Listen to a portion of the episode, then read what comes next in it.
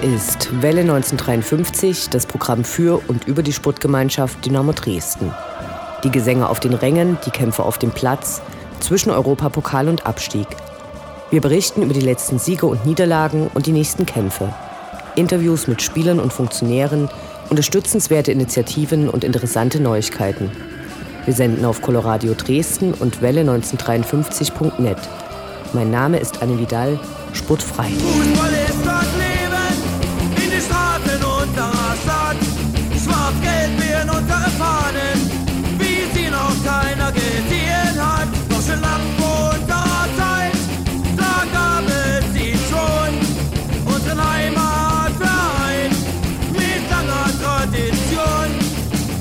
Das war nun also die erste Hälfte dieser Saison.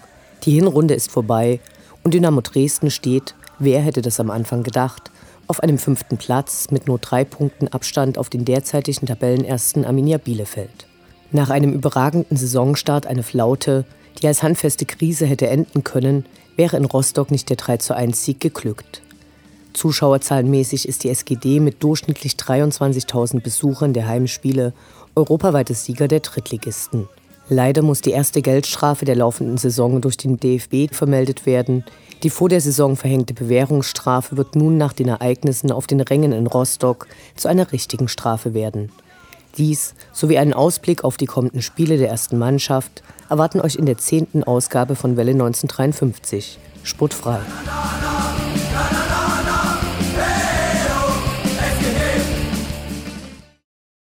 Das ist dein Inhouse! Kontermöglichkeit. Schnetzler, Schnetzler alleine. Schnetzler muss das Tor machen. Schnetzler, Tor, Tor, Tor, Tor, Tor.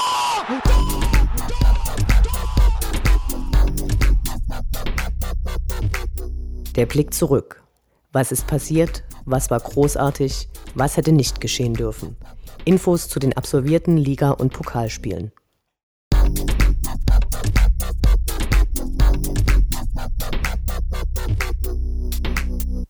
18. Spieltag, 21. November, Freitag 19 Uhr, die SGD gegen Borussia Dortmund 2. So ein Mist, doch keine drei Punkte.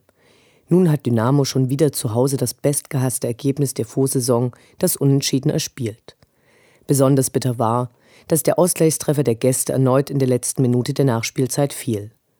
Dynamo fing wie immer engagiert an, Dortmund zeigte sich schnell auf Augenhöhe. Trotzdem erzielte Eiles das 1 zu 0. Mehr war dann leider nicht. Dortmund fand immer besser ins Spiel und bei Dynamo lief es zunehmend schlechter. Wenn der Ausgleich nicht gefallen wäre, hätte man auch formulieren können, in der ersten Halbzeit war die Offensive stark, in der zweiten die Defensive. Naja. Der Schiedsrichter wurde nach gutem Beginn nervöser und war in der zweiten Hälfte mit dem Geschehen völlig überfordert. Der gute Mann stolperte über seine eigenen Beine und zerstörte dabei sein Freistoßspray. Eine Besonderheit gab es bei der Aufstellung. Sinan Tekerci, der sich in Neugersdorf ein Schädelhirntrauma zugezogen hatte, wurde nach einer überraschend kurzen Genesungszeit diesmal als Linksverteidiger eingesetzt. Dennis Erdmann hingegen hatte nicht seinen besten Tag. Dass er nach seiner wegen Gelb-Rot-Gefahr erfolgten Auswechslung wie ein Berserker die Reservebank mit wütenden Tritten bedachte und dafür von Stefan Böger in die Kabine geschickt wurde, spricht Bände. Später suspendierte Stefan Böger Dennis Erdmann für das Auswärtsspiel in Rostock. Wir werden sehen, ob dies der Disziplin hilft. Leider ließen sich fast alle Dynamos von der hektischen Atmosphäre anstecken und kassierten dann in der letzten Minute den Ausgleich. Daraufhin stimmte die gesamte Dortmunder Bankbesatzung, inklusive dem als Jürgen Klopp wannabe verkleideten Trainer, zum zahlreich erschienenen Dortmunder Anhang und feierten das Tor wie einen Sieg. Genau das wollte im Stadion niemand haben. Die Gästefans veranstalteten im leeren Stadion noch den einen oder anderen Singsang. Nach dem Spiel kam es zu einem Vorkommnis hinter dem K-Block. Eine kleine Gruppe Polizisten wurde von einer teils sehr wütenden Meute aus dem Stadion getrieben. Sie waren vom Sicherheitsdienst gerufen worden, weil eine größere Menge Fans von beiden Seiten des Blocktrennungszauns rüttelte. Die Polizei verwendete bei ihrem Rückzug reichlich Pfefferspray.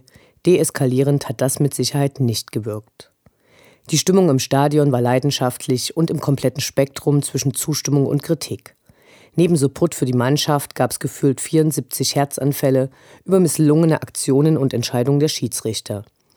Als sich Auswechselspieler von Dortmunds zweiter Mannschaft vor dem K-Block warm machten, flogen etliche Feuerzeuge.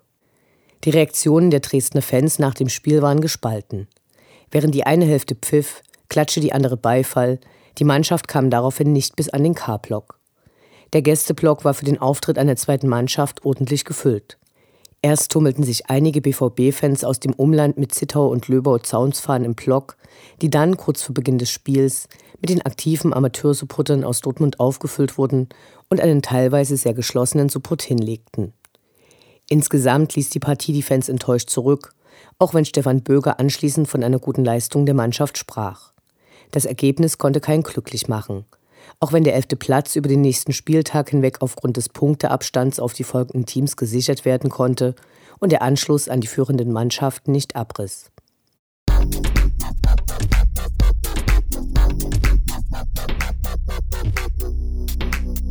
19. Spieltag, 29.11., Samstag 14 Uhr, FC Hansa Rostock gegen die SGD. Bereits im Vorfeld war diese Partie mit Bedeutung aufgeladen und medial stark begleitet. Von den Fans herbeigesehnt, von den diversen Medien geifernd als Gewaltbegegnung disqualifiziert, von den Vereinsführungen gefürchtet. In Rostock tauchten diverse Graffitis auf, die zum Kampf gegen Sachsen aufriefen.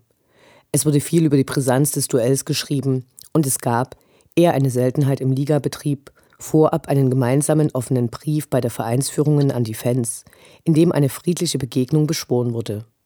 Im Nachhinein wird dieses Engagement vielleicht Auswirkungen auf die Höhe der Strafe haben, für die Ereignisse außerhalb des Stadions und auf den Rängen war kein Einfluss sichtbar.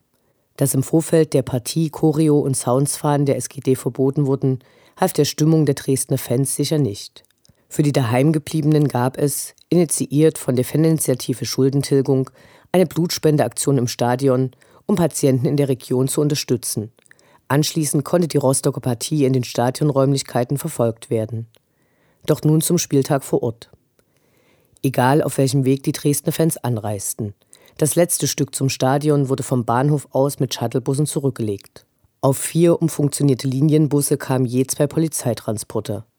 Vor dem Eingang ins Stadion wurde alles getan, um einen Blocksturm zu verhindern.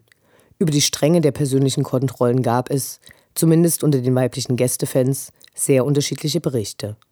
Kurz vor Spielbeginn war der Gästeblock dann gut gefüllt und konnte eine Choreo der Rostocker mit im ganzen Block verteilten Schwenkfahnen in Blau-Weiß-Rot in Augenschein nehmen. So laut wie erwartet waren die Rostocker aber nicht. Die Gäste unterstützten äußerst engagiert.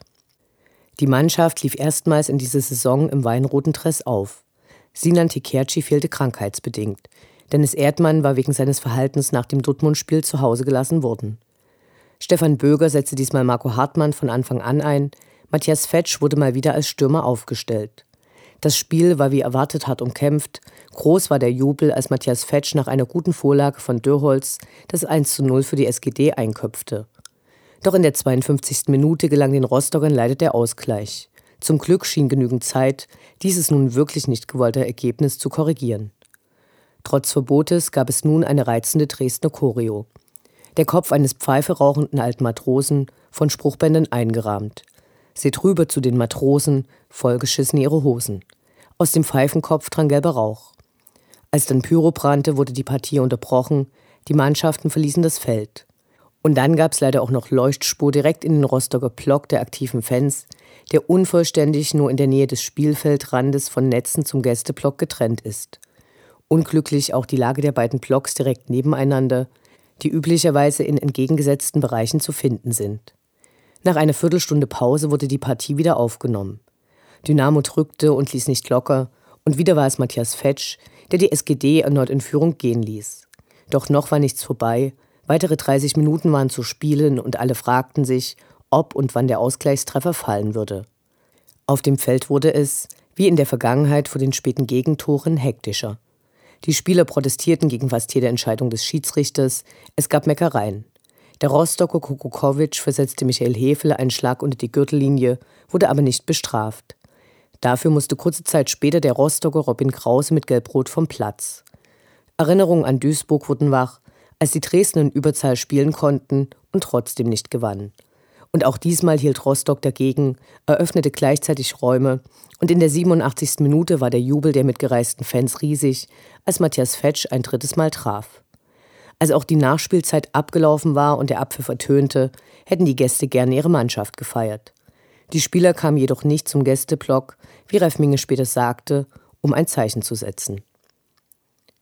Danach begann die Abreise, die erwähnt werden muss, weil sie katastrophal ablief. Bis zur jeweiligen Busfahrt mussten die Fans im Stadion bleiben, bevor die nächsten Abreisenden in den zweiten Käfig gelassen wurden.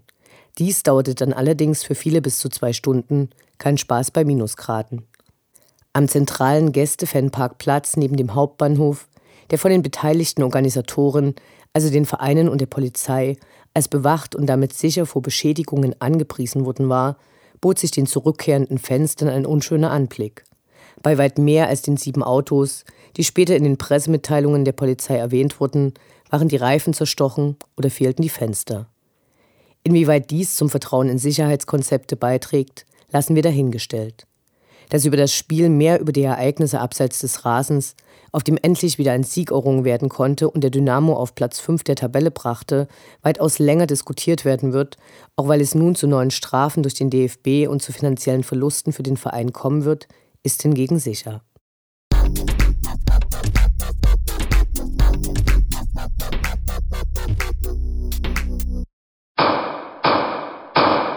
Verbrechen und Strafe. In dieser unbeliebtesten aller Rubriken, die hoffentlich nicht oft gesendet werden wird, geht es um neue Strafen, verhängt gegen die SGD.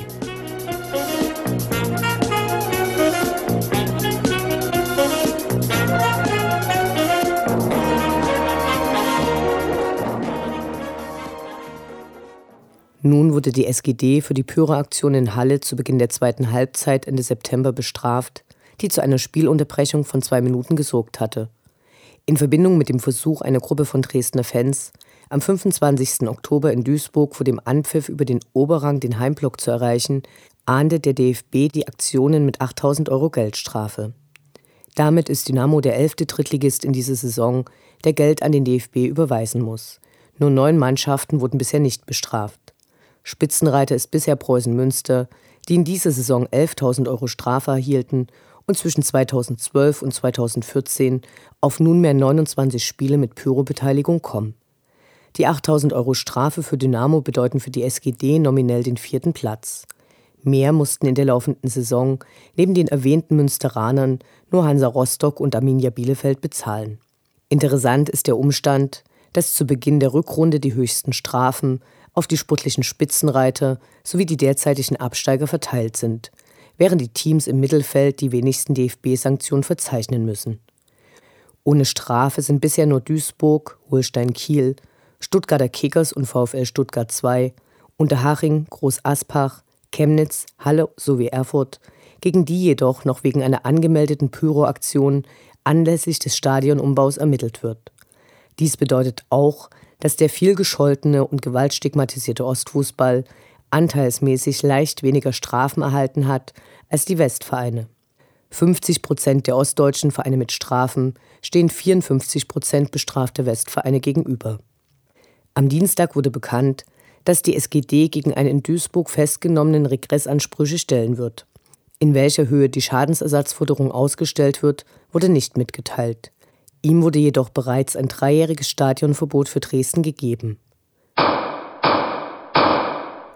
Heiß diskutiert werden derzeit die Ereignisse auf und aus den Rängen unseres Gästeblocks beim Spiel gegen Hansa Rostock. Trotz Choreoverbotes wurde eine gezeigt. Dazu kommt Pyro und leider auch Leuchtspur auf die Ränge der Rostocker Fans. Die Bewährungsstrafe von Dynamo dürfte damit nicht nur greifen, sondern eventuell sogar höher ausfallen. Zu den damals durch den DFB verhängten Sanktionen in Form einer geschlossenen Notkurve für ein Heimspiel, bei dem nur 7000 Dynamo-Fans zugelassen werden sollen, kommt, sicher und leider, auch eine zusätzliche Geldstrafe.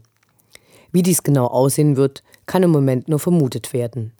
Immerhin gibt es für diese Saison mehr als 11.000 Jahreskarten.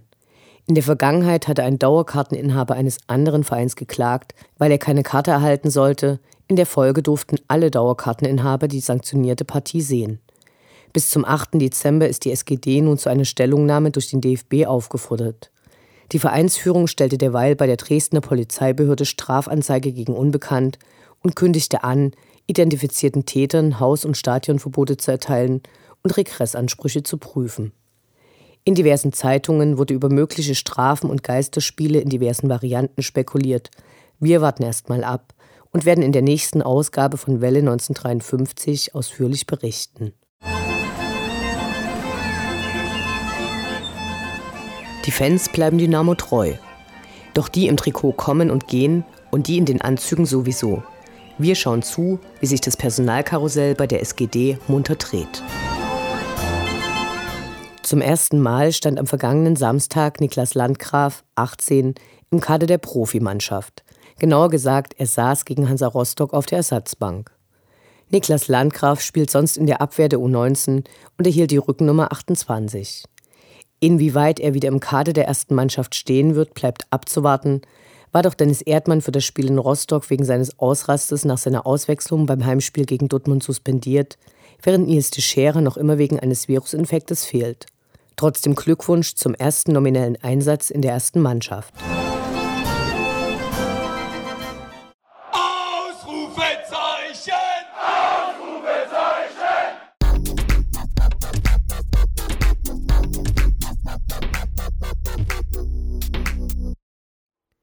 Der Blick nach vorn. Die nächsten Spiele, die nächsten Termine. Hoffnung und Zuversicht. Niederlage oder Ufter.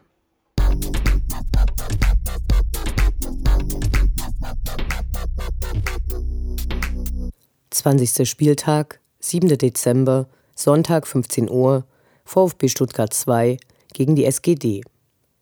Ab Sonntag trifft man sich zum zweiten Mal in dieser Saison. Die Rückrunde beginnt. Das erste Spiel der Saison hatte Dynamo 2 zu 1 gewonnen, obwohl nur einem Dresdner, nämlich Luca Dörholz, ein Tor gelang. Der SGD hatte damals der Stuttgarter Daniel Vier geholfen, der uns mit einem Eigentor unterstützte. Diese Schützenhilfe kann diesmal nicht erwartet werden, wurde er doch gerade an der Bandscheibe operiert. Das Auswärtsspiel wird in Groß Asbach ausgetragen, da das eigentliche Stadion der VfB-Bubis, das Gazi-Stadion auf der Waldau, umgebaut wird. Ein weiteres gutes Ohm für die Partie. Derzeit steht die zweite Mannschaft des VfB auf Tabellenplatz 14 und hat sowohl auf Dynamo als auch auf den Abstiegsplatz sieben Punkte Abstand. Die letzten Spiele hat die zweite Mannschaft des Vereins für Bewegungsspiele gegen Rostock, Osnabrück und Cottbus verloren. Dynamo geht als Favorit in dieses Spiel. Wir wünschen uns den nächsten Auswärtssieg.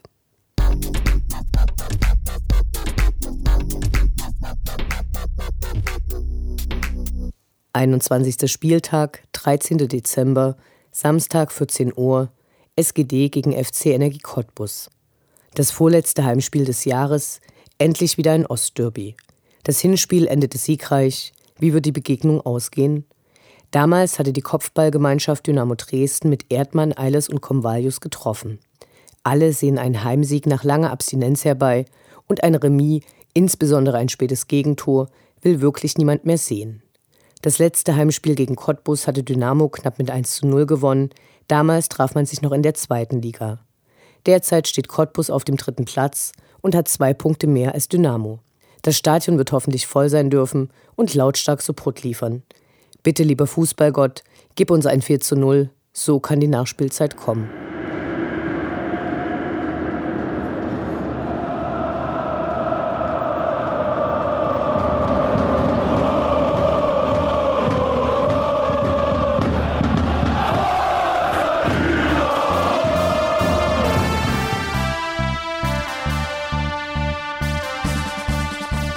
Das war Welle 1953, das Programm für und über die Sputtgemeinschaft Dynamo Dresden. Die neue Sendung über die SGD, uns, die Fans und alle Neuch- und Widrigkeiten auf dem Weg zum Europapokal gibt es in zwei Wochen bei Coloradio und zum Nachhören im Internet auf welle1953.net als Podcast, den ihr selbstverständlich abonnieren könnt, um keine Sendung zu verpassen. Mein Name ist Anne Vidal. Auf Wiederhören. Bis zum nächsten Mal.